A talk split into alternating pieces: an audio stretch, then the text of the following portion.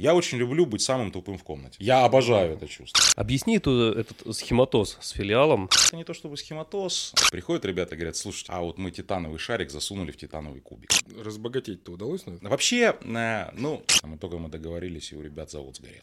Я любой рядом поставлю и, раз, и разговаривать это же не работать.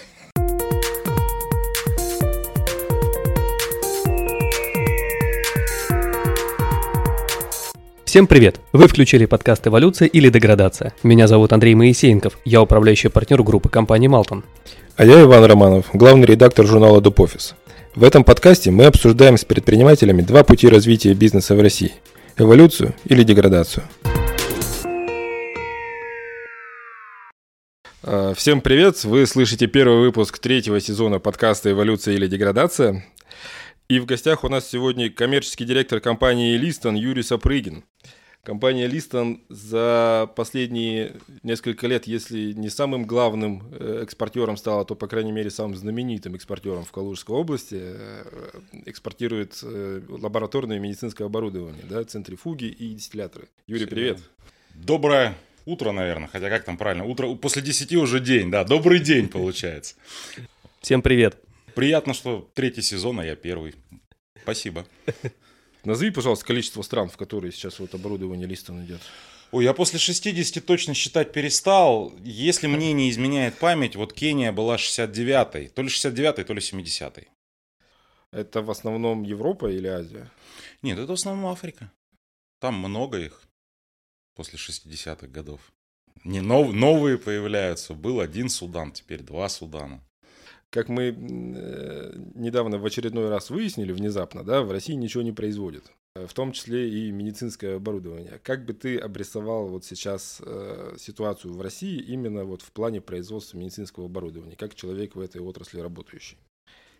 Ну, на самом деле, выяснили мы давно, да, это просто недавно все осознали, как бы, да, потому что до этого никто особо не замечал, а тут, а тут до широких масс населения дошло. А, ну, на самом деле, э, история, она все равно движется вперед, да, э, помимо там причин, которые мы когда-то с тобой обсуждали, Иван, э, по поводу того, что, ну, сложно российским производителям там каких-то комплектующих донести историю про то, что, ребят, надо, ну, можно делать дороже, надо делать качественно, потому что вот по щелчку пальца не заменяется запчасть где-нибудь в Африке. Угу. Это одна сторона медали, а другая сторона медали, о которой я всегда говорил, ну, российский рынок маленький для огромного количества сильно специфичных. И понятно, что он огромный там для, для продуктового ритейла, или он там огромный для автомобильной промышленности. Там в какой-то момент мы, по-моему, то ли первые, то ли вторые в Европе были. А, но там для электродвигателей, допустим, да, это маленький рынок. Для того, чтобы делать э, какие-то специфичные электродвигатели, надо работать на весь мир.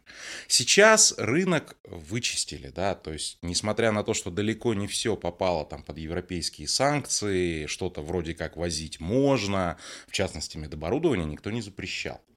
А, но по факту на практике вы ничего не купите. То есть это либо логистика, либо кто-то там по собственной инициативе не работает, либо заплатить невозможно там и так далее, и так далее. То есть по факту иностранные производители оборудования очень и очень многие выпрыгнули отсюда. Ну и, а соответственно, а появилось место угу. для того, чтобы... Ну, разработки денег стоят. Э, чтобы э, что-то разработать, да, там даже что-то простейшее, надо там несколько миллионов, несколько, а то или несколько десятков миллионов рублей в эту историю вложить. Чтобы вложить, как бы, да, надо понимать, как ты будешь это дело отбивать.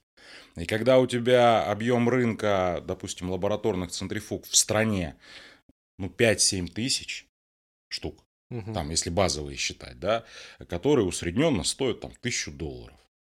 Ну вот, соответственно, все считается достаточно элементарно, да, и дальше, дальше есть математика, и когда у тебя половину рынка там держали, допустим, латыши, да, по объективным абсолютно причинам, классный продукт, конкурентоспособный, никаких вопросов как бы в этом смысле нет.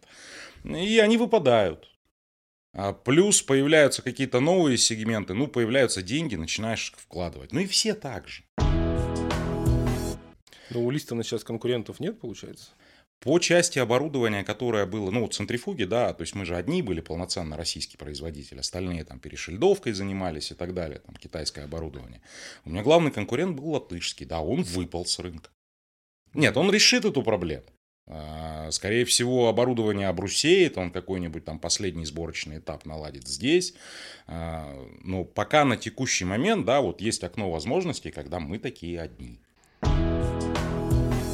Ну, бросились к вам э, потребители ваши? А у меня Обычно. история э, с резким подъемом, она началась еще в пандемию. Э, то есть вот в марте нас всех закрыли, а я закрылся на три дня. А потом, там, спустя какое-то время мы выяснили, что мы вообще-то и закрываться права не имеем. То есть мы должны работать. У меня в момент, э, пиковый момент вот этого коронавируса вынесли вообще все. Это несмотря на то, что впрямую с борьбой с коронавирусом, то есть это не ПЦР-диагностика, мы впрямую в этой истории не участвовали. Но строилось же огромное количество вот этих вот госпиталей, плюс а, нагрузка ведь резко выросла. А любой больной, который поступает в больницу, помимо там специфично коронавирусных вещей, ему какие-то общие вещи надо выяснять, там общий анализ крови там, и так далее. Поэтому покупали, закупалось у нас, а, ну правда не напрямую, но закупал, а частично и напрямую, главное военно-медицинское управление, Министерства обороны, поскольку они в основном пожарно строили эти э, госпитали, как бы, ну, кто умеет быстро строить, тех просили, соответственно. А потом э, потихонечку, потихонечку, ну, эти, потом курс, да, то есть мы стали резко интереснее, чем конкуренты, ну, а потом конкуренты выпали. Разбогатеть-то удалось на этом? Я бы так не сказал. А, вообще, э, ну, бизнесы разные есть, да. А, у меня бизнес, я не скажу, что страшно рентабельный. Это не издательство, там, это не, значит, я не знаю, не, не продажа чего-то там сверхинновационного, да, то есть, ну, если говорить, допустим, о моих немецких конкурентах, ну, у них прибыльность раза в два выше. Ну, просто потому, что люди закладывают. Ну вот. А мы для того, чтобы с ними конкурировать, естественно, так себя вести не можем. А что тебе мешает заложить так же, как немецких а, производителей? Мне мешает то, что они начали на 50-60 лет раньше. Но у меня, допустим, один из э, главных конкурентов э, на мировом рынке, там, центрифужной компании Хеттих, они их придумали. Хотя, ну, э, у немцев свои проблемы в этом смысле есть, да. Главный конкурент по дистилляторам, компания Gesellschaft für Labortechnik, больше не существует. То есть, это как бы палка о двух концах, когда ты слишком сильно э, закладываешься. То есть разбогатеть на таком бизнесе, э, на производстве лабораторного оборудования можно только серьезным масштабированием номенклатуры изделий. А это процесс, к сожалению, не быстрый. А, в силу того, что он очень ресурсоемкий, и речь не только о деньгах, а, речь на самом деле в основном о людях. Да, абсолютно верно, кадры. Вот, то есть, если бы были, были кадры, которые там вот умеют быстро, э, круто разрабатывать, там, да, даже не то, что разрабатывать, эм, доводить это все, да, вот это глав, главное, знаете, да, главная э, советская проблема, мы хорошо придумывали, а вот только превратить да, это да, в что-то материальное, как бы оно вот спотыкалось mm-hmm. на определенном этапе. Это же как есть... Э, чем отличается изделие от товара? Товар да. серийно производится. Не-не-не, на самом деле, что, так, что такое изделие? Да, это когда вот, ну, приходят ребята и говорят, слушайте, а вот мы титановый шарик засунули в титановый кубик. Никто в мире так не умеет. Круто? Круто. Вот это изделие. А товар должны купить. То есть товар должен встроиться в чью-то цепочку создания стоимости, там, да, э, если его купили, то это товар. А все, что до этого, это изделие. Ну, хотите поделка, как угодно. Слушай, ну сейчас э, разрешили, обнулили эти самые, э, как они называются, выплаты правообладателям. Можно обратная разработка, все что угодно скопировать. Да, я в патентное право, как таковое, меня сейчас, я, меня проклянут, да, но я в эту историю не верю. Патентное право, оно работает там, где, ну, это, допустим, там, я не знаю, там, музыкальное произведение, хотя, нет, даже не так. А, наверное, книга, да, вот там работает патентное право, там, софт какой-то работает патентное право, химическая формула работает патентное право. А как вы запатентуете, я не знаю, там, ну, вот стойку для микрофона? Я вот эту вот штучку пластиковую поменяю на металлическую, и нет патента. Ну, Зимгер запатентовал э, там этот самый способ вхождения иглы в, эту, в ткань. В Нет, можно умно сделать патент, но это надо было делать сто лет назад. Так, чтобы его не обошли. В Ну, текущих вот, реалиях Сейчас вы разрешили всем вообще внимание не обращать. Почему не скопировать какой-нибудь образец? А, ну, я, в общем, и никогда не скрывался, что мы обратным инжинирингом всю жизнь занимались. Зачем изобретать велосипед? Как бы есть вещи давно придуманные, берешь, анализируешь, смотришь. Ну, там, если брать, допустим, дистилляторы, да, это когда-то, в общем, концептуально была копия как раз Гизельшафт Техник. Правда, мы довольно далеко от них ушли, эволюционно уже. И одна из причин, почему они в трубу вылетели, она состоит в том, что ребята ничего не делали. То есть они вот как собирали их там с 90-х годов, так и собирали вот в этом виде. А все их конкуренты, это не только мы, там, это турки, корейцы, там, испанцы, да, как-то эволюционно что-то доделывали, додумывали. Я без ложной скромности могу сказать, что мои автоматические дистилляторы, они лучшие в мире в этом сегменте. Я любой рядом поставлю и, и- и спокойно совершенно. Юра, давай вернемся в настоящее время. Насколько у вас сейчас производство пострадало от э, санкций? И вот есть ли какой-то процент, который э, отражает э, локализацию вашего продукта конечного? Пострадала. Не так, как ребята на Volkswagen, конечно, но а, то есть я попал на поставки комплектующих. А, Надо понимать, что, как Иван уже заметил, да, ну, нет чисто российского продукта, и это неплохо. Это неплохо, не хорошо, это современная мировая ситуация, система разделения труда, там, географическая и так далее, и так далее. Но если у китайцев больше всех в мире магнитов, ну, наверное, они лучше всех делают магниты. Это логично. Э, Вот. Соответственно, у нас там есть нефть, газ, у нас не стояла такая проблема там исторически, там что делать, да, мы качаем и качаем. А те, у кого не было, им надо было же на чем-то на жизнь зарабатывать. Поэтому э, я начал главную свою головную боль решать еще до, до всех санкций. Это электродвигатели преснопамятные, да, на которые я там сейчас перепрыгнул на белорусов, но я так подозреваю, что это тоже промежуточный этап, потому что, скорее всего, мы их сами делать начнем. Только я начну делать двигатели на постоянных магнитах, ну, они же вентильные, это чуть другое, чуть, чуть другое поколение, скажем так, э, двигателей по сравнению с синхронными. Эм, Эти движки исторически большинство людей делает под себя сами, потому что там надо купить там магниты в том же Китае, да, специализированные там. Их просто довольно сделать. Э, Их сложно посчитать, но их довольно просто э, сделать. Поэтому будем, наверное, в эту сторону переходить. Ну, Ну, хотя кроме- это пока такой Кроме, проект. кроме двигателя у тебя что-нибудь еще было? У меня пластикаты, элементы подвески были шведские.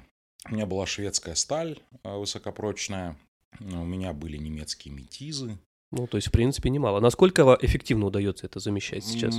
Эффективно. Э, За исключением там буквально там трех-пяти позиций это удается замещать довольно эффективно, но я бы тут лавры на себя не брал. А Здесь замещают те люди, которые занимались э, поставками этих вещей в Россию. То есть они либо ищут, э, ну это торгующие компании, они либо ищут какие-то каналы, либо предлагают аналоги.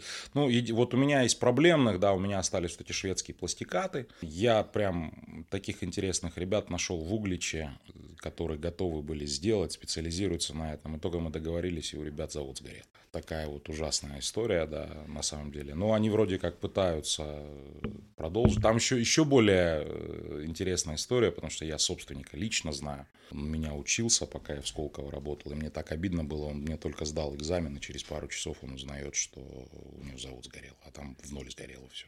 Причем там вроде как поджог. Ну, э, пытаются как-то размещать эти заказы где-то на стороне под собственным контролем, то есть не сдались, пытаются выживать. А расскажи историю про э, вот эти белорусские электродвигатели. Почему, э, чтобы их купить, там пришлось подключать торгового представителя? А, значит, история. А, а, Есть такая, был такой завод электродвигателей в городе Могилеве. Был он там с советских времен. А не очень крупный завод, как бы занимался производством. Ну, как не очень крупный, смотри, какими масштабами мерить, больше, чем мы. Но для такого, надо понимать, что в Беларуси, ну, госкапитализм же, да, так или иначе. И когда-то это- этот завод купили, есть такое предприятие Могилев Лифтмаш, можно пройтись по многоэтажкам, довольно много лифтов стоит. Производители лифтов, они вполне себе потребители электродвигателей, да, там, разно- разных видов, там, двери открывать, там, таскать, собственно, сам этот лифт и так далее.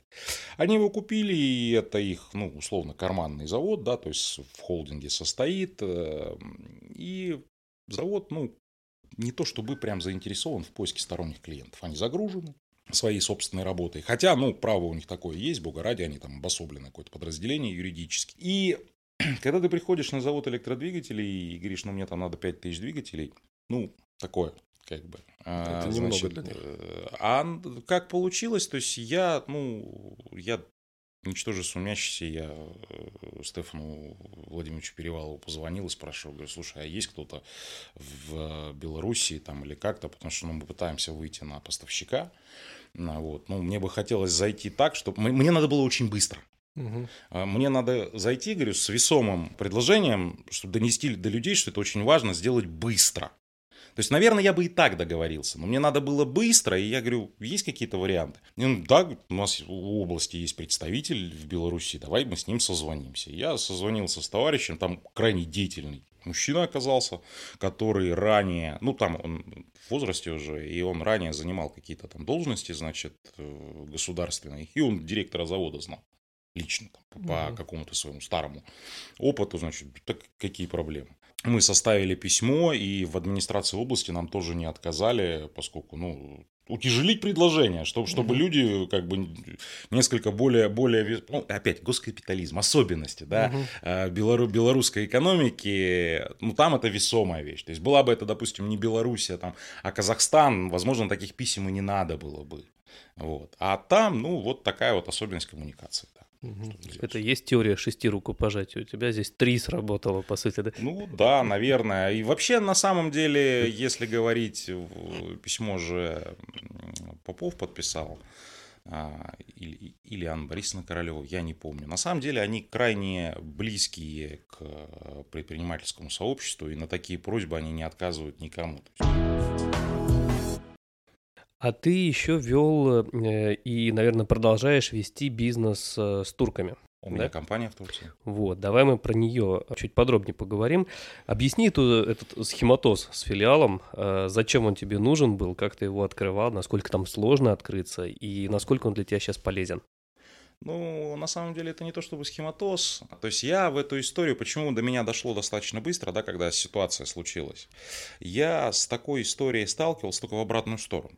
Я сейчас поясню. А, то есть в любой внешнеэкономической сделке на самом деле э, существует четыре стороны.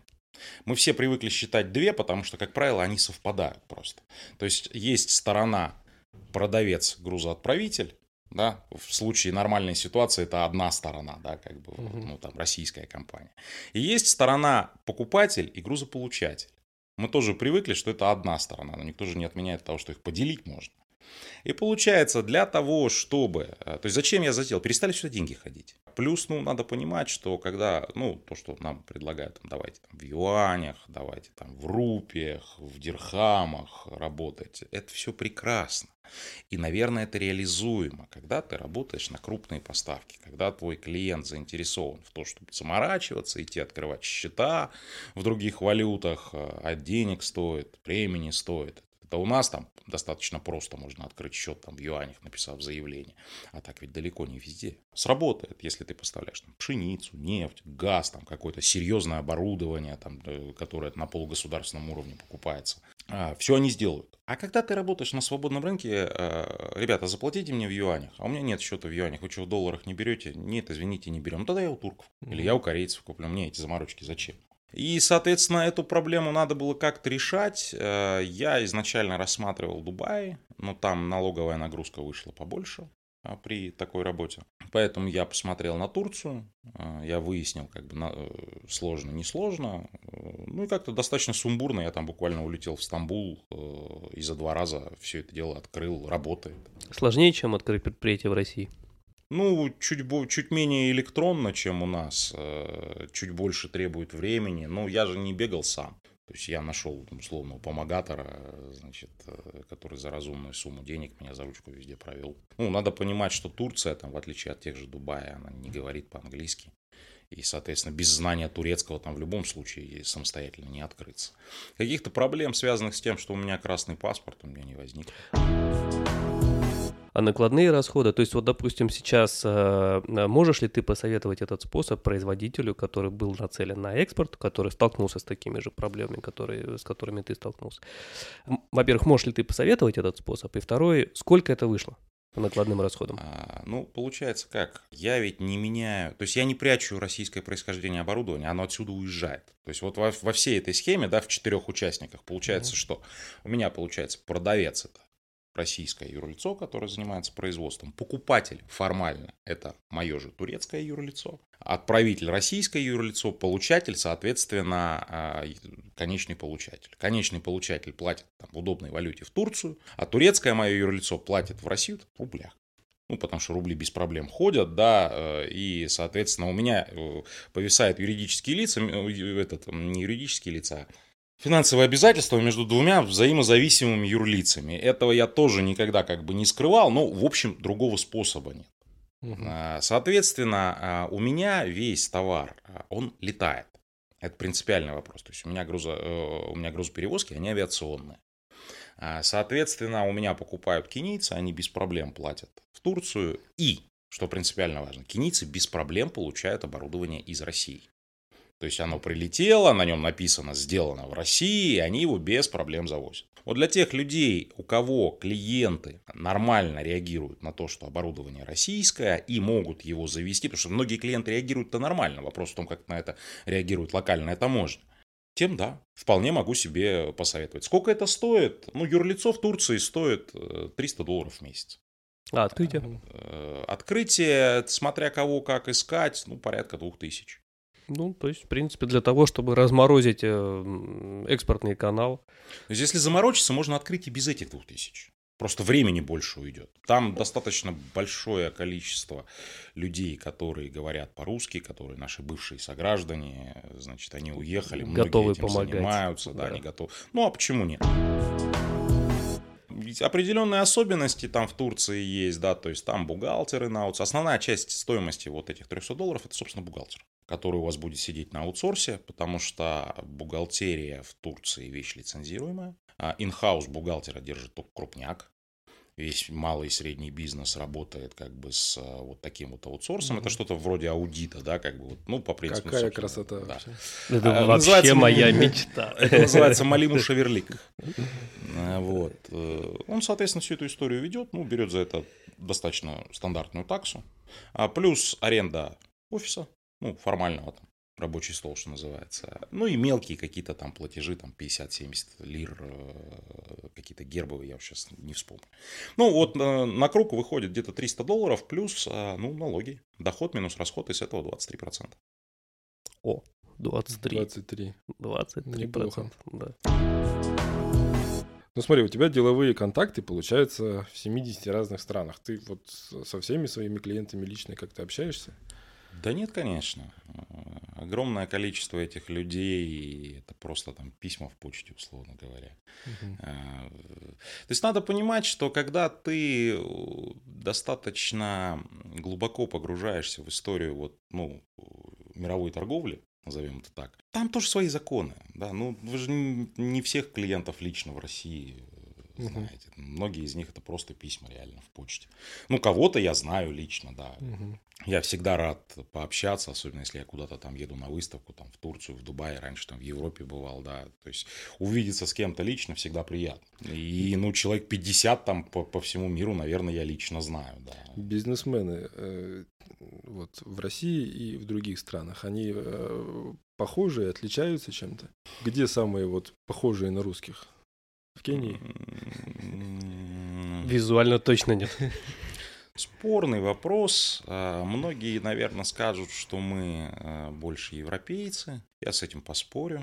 А я считаю, что одни из самых близких к нам людей, это, наверное, арабы по ментальности в бизнесе. А, ну, Восточная Европа, безусловно. Но Восточная Европа, я условно, я условно бы сказал, что мы, в принципе, как бы одинаковые. Мы в этом смысле одновременно начали, да, uh в, в, в этот бизнес, там, бывший, бывший Варша, Варшавского договора организация э, плюс-минус одновременно начали, плюс-минус э, дикость поначалу была, и поэтому, ну, там, условно говоря, э, похожи. Там, немцы, ну, с немцами я не люблю работать. Почему? Меня, меня сейчас тоже многие, наверное, не поймут. Ну, вот не люблю. Высокомерные сильно. Ну, а с ними приятно работать в том смысле, что у них всегда все корректно. Четкий договор, четкие сроки, четкие цифры. Ордманк убирались не вопрос. Угу. То есть вот я покупал когда-то двигатели тоже в Германии очень четко, особенно в сравнении вот с моими итальянскими поставщиками, которые там за 10 лет, что я работаю с ними напрямую, не поставили вовремя ни разу.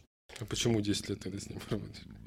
Ну, это нормально, это просто месяц прибавляешь к тому сроку, который озвучивают, и все как бы. То есть это считаешь частью бизнес-процесса? Чем больше ты работаешь э, даже не с Востоком, а с Югом, да, это там Италия, Испания, Турция, арабские страны, тем ты проще ко времени начинаешь относиться. Я, не, я очень не люблю опаздывать. Я почти никогда не опаздываю. Я достаточно э, сильно злюсь, когда люди опаздывают на какие-то назначенные встречи, потому что, ну, я считаю, что это ладно, ну, что-то в мое же время крадете.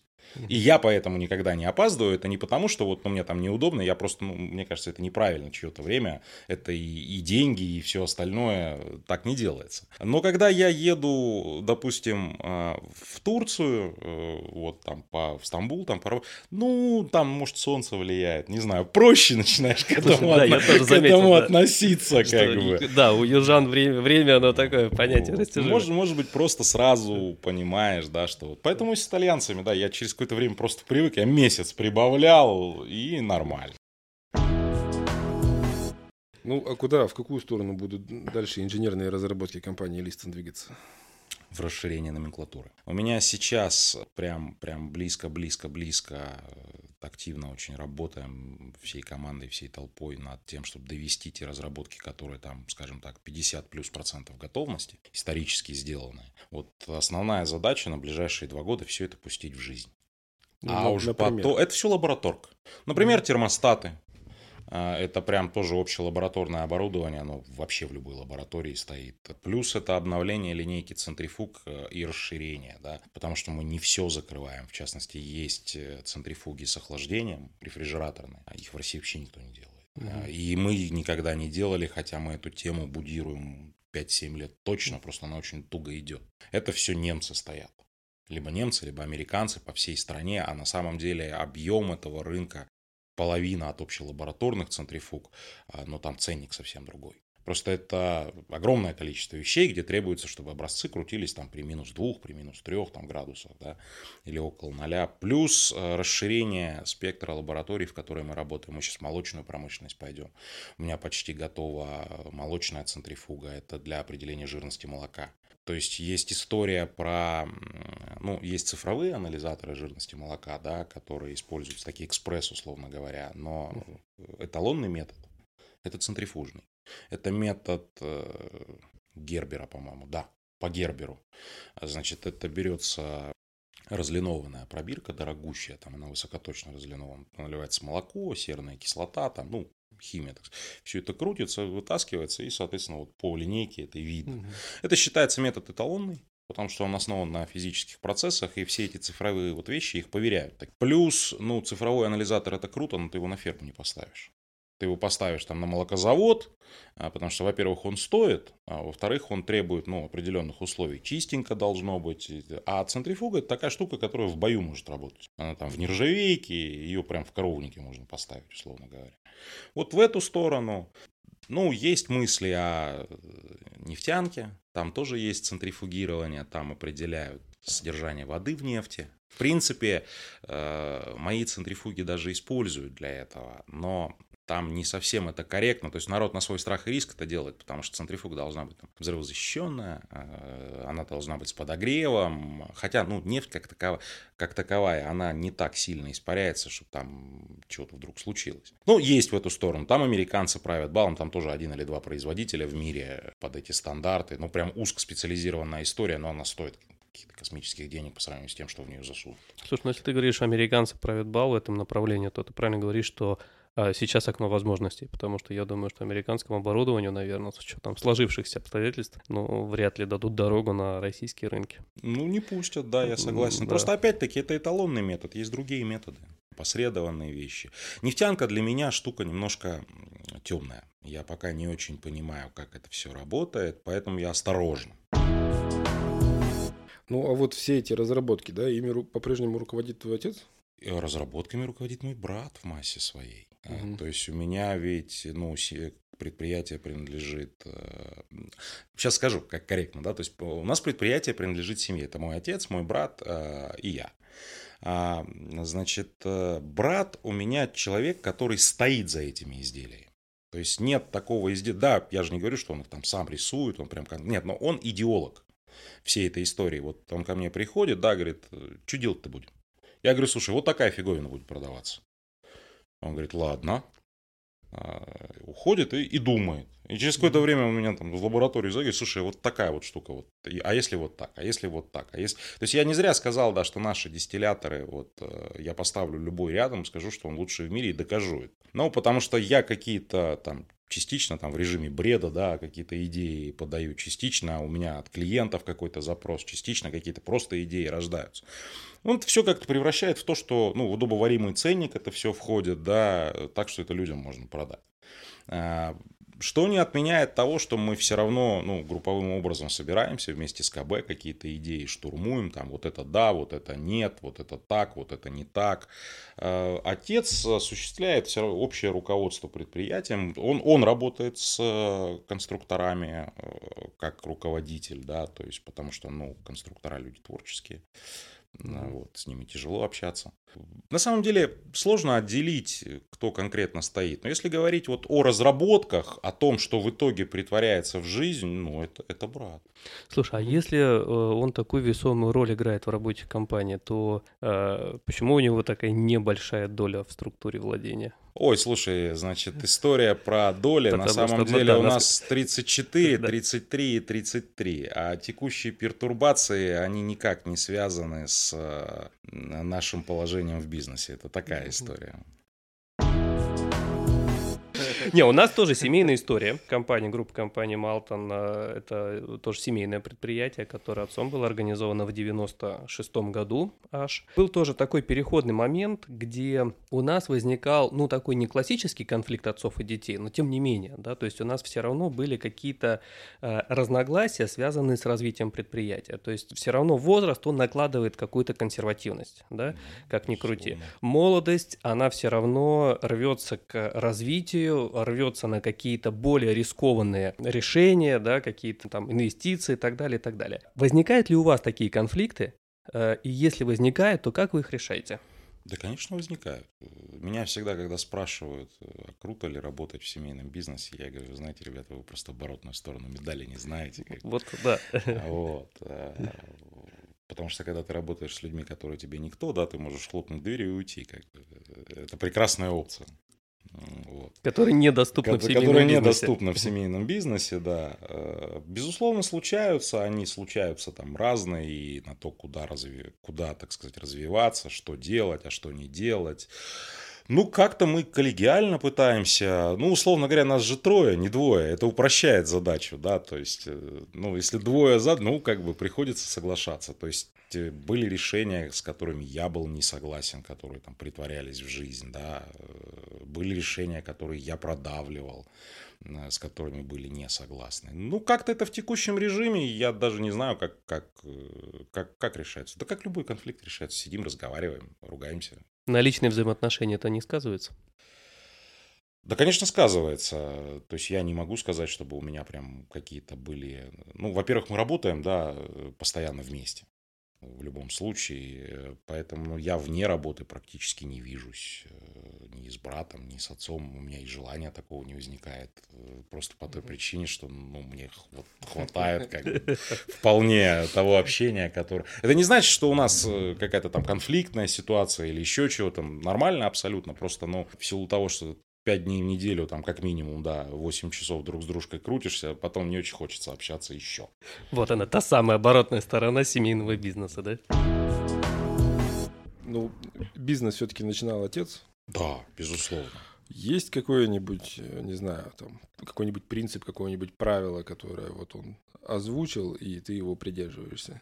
Мне так сложно прям с лету сформулировать какое-то правило. Ну, штормило-то много раз бизнес, и чего я как бы усвоил, да, что рано помирать при любом раскладе. Как бы, как бы что ни творилось, помирать рано, и поднять лапки – это тоже не выход. То есть, ну, если какая-то ситуация случается, э, толку там посыпать голову пеплом, надо как бы брать с этой ситуацией как-то работать, потому что, ну, компания несколько раз была на грани банкротства, там, в долгах, как в шелках. И мы, по большому счету, чего-то не должны банкам, начиная примерно с 2018 года. А до этого всегда мы что-то были должны банкам.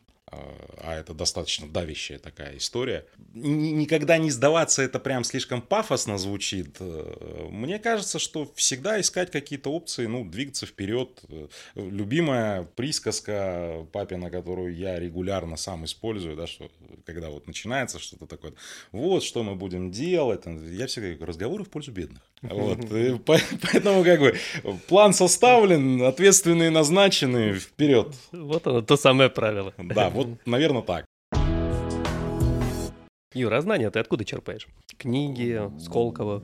Сколково, Сколково вообще прорыв мозга. Там ведь огромное количество лекции читают очень серьезные, очень интересные, очень подкованные люди. Я не скажу, что мне там что-то прям сильно прям поломала голову так, что я вот думал вот так и вообще с другой стороны. Нет, но э, каких-то вещей я не знал, какие-то вещи мне показались интересными, что-то мне систематизировало голову. То есть для меня, что, что такое обучение для меня, это в первую очередь систематизация. У меня голова устроена как у, это, у товарища Холмса, да, у меня там такой чердачок, вот, где бардачок, как минимум. А, и любая систематизация, она мне, конечно, сильно помогает. А так, исторически, ну, я очень много читал.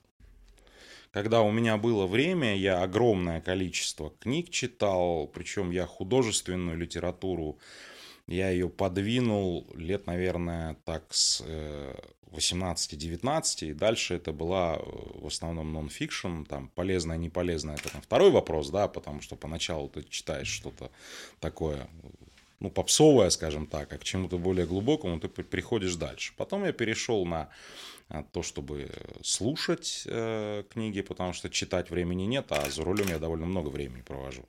Из последнего, вот что меня прям сильно, сильно, сильно, и я всем рекомендую, это Харари. Угу. Homo sapiens это прям прям вещь. Это при всем при том, что я очень интересуюсь историей, всегда интересовался, это мой любимый был предмет. Я обычно на истории, у меня учебник по истории там в школе, это настольная книжка была. Как только давали, так я его прочитывал там в середине первой четверти. Просто интересно было. А потом интернет появился, да, то есть я люблю Википедию, как бы кто ее чего не хаял. Я вот серьезно, я могу, мне вечером, допустим, делать нечего, я могу залипнуть на Википедию часа на три в легкую. Просто по ссылкам. Туда, туда, туда, туда. Нет, надо здраво к ней относиться, да, что это, ну, источник информации, который надо перепроверять. Но для общего развития это классная штука, это работает. Ну и потом общаться, общаться там с людьми, кто, кто в теме. Я очень люблю быть самым тупым в комнате. Я обожаю это чувство. Вот когда ты приходишь и ты, считай, ты, ты внутренне думаешь, что ты самый умный в комнате, тебе надо оттуда уходить. А когда ты приходишь и ты понимаешь, что ты в комнате самый глупый, значит ты по адресу пришел. Это круто. Потому что всегда чему-то учиться, это классно. Мозги деревенеют очень быстро, если ты ничего нового не изучаешь. Хорошо, вот представь, что завтра тебя назначают а, главным по возрождению отрасли, значит, по производству медицинского оборудования в стране. Вот делай, что хочешь, но отрасль возроди. Что будешь делать? Я сначала порежу регуляторику, причем я порежу ее страшным образом. А, потому что любое изделие э, в России медицинское, да, оно как минимум от 6, э, от 6 месяцев и далее, оно бультыхается просто в проверке документов должно занимать не, не более месяца. Как угодно ресурсы, людей, институты, проверяющие новые, открывать. Абсолютно решаемая задача. Да? Я считаю, что государство не должно заниматься тем, чего оно не умеет. Государство не умеет в мелкую промышленность. Государство умеет в тяжмаш, в ракеты, в военку, в космос. Это понятно, потому что это задачи для бизнеса неподъемные. Потому что они по определению, да, ну, не приносят денег. То есть это история про движение государства вперед, и эти вещи надо кормить. То есть там про те же электродвигатели, да, возвращаясь, ну есть у нас производители электродвигателей. Вот только там ценник неадекватный, потому что их кормят, потому что они делают двигатели для танков, для станций там атомных и так далее, и так далее. Вот оттуда убрал бы государство. Убрав регуляторику, э, дал бы возможность бизнесу заниматься тем, а, чем бизнес заниматься должен. Вот когда мне говорят, а давайте сделаем, там, давайте поможем бизнесу импортозаместиться. А как вы, простите, мне, мне поможете импортозаместиться? Мне вот очень интересно. Вот я приду, скажу, у меня нет электро... Вы что, за меня электродвигатели найдете? Вы что, знаете, какие мне электродвигатели нужны? Слушай, не, ну частично они тебе помогли все равно, как ни крути. То есть теми Нет, же нет, знакомствами, так теми вот- же контактами. Вот так да. и должно государство помогать в импортозамещении. Не надо за бизнес делать его работу. А кто не способен найти себе другого поставщика там, электродвигателей, тому не место на рынке. Не надо за него делать его работу. Да, государство, безусловно, должно помогать там, в той форме, как мне помогли, да, когда ну, написали рекомендательные письма. Должно помогать, может быть, финансово, да, когда ты говоришь, ребята, вот как бы я сидел, мне надо перепрыгнуть на белорусов, мы обо всем договорились, но мне на это 5 миллионов рублей там надо, 50 миллионов рублей, там, неважно, да, какая-то сумма. И если эти цифры обоснованы, здесь надо помогать. Но не надо заниматься вот, э, вот этим, вот мы сейчас все за всех найдем. Государство – это карательный орган как таковой, который заставляет всех жить по закону. Так или иначе, там, либо кнутом, либо пряником. Вот и занимайтесь тем, чем вы должны заниматься. Не надо лезть в то, чем занимается бизнес. А, И для того, чтобы у нас начали разрабатываться э, и изготавливаться в стране медицинск- медицинское оборудование, ну, часть высокотехнологичного медицинского оборудования, это как с микроэлектроникой, да, мы просто не способны в горизонте там, 10-15 лет, мы не способны этого делать. А Как случилось вот с АПК после 2014 года? Ну, их накачали деньгами. Их накачали деньгами, и посмотрите, АПК у нас цветет. Там есть свои проблемы, безусловно. Но они вполне себя бодро чувствуют, потому что их накачали дешевыми деньгами. Надо просто смириться с тем, что когда ты э, начинаешь давать какую-то субсидию там бизнесу в той или иной фо- ну обязательно найду, найдутся некие мошенники, которые это заберут, попилят, да, ну там 20% из этого пропадет.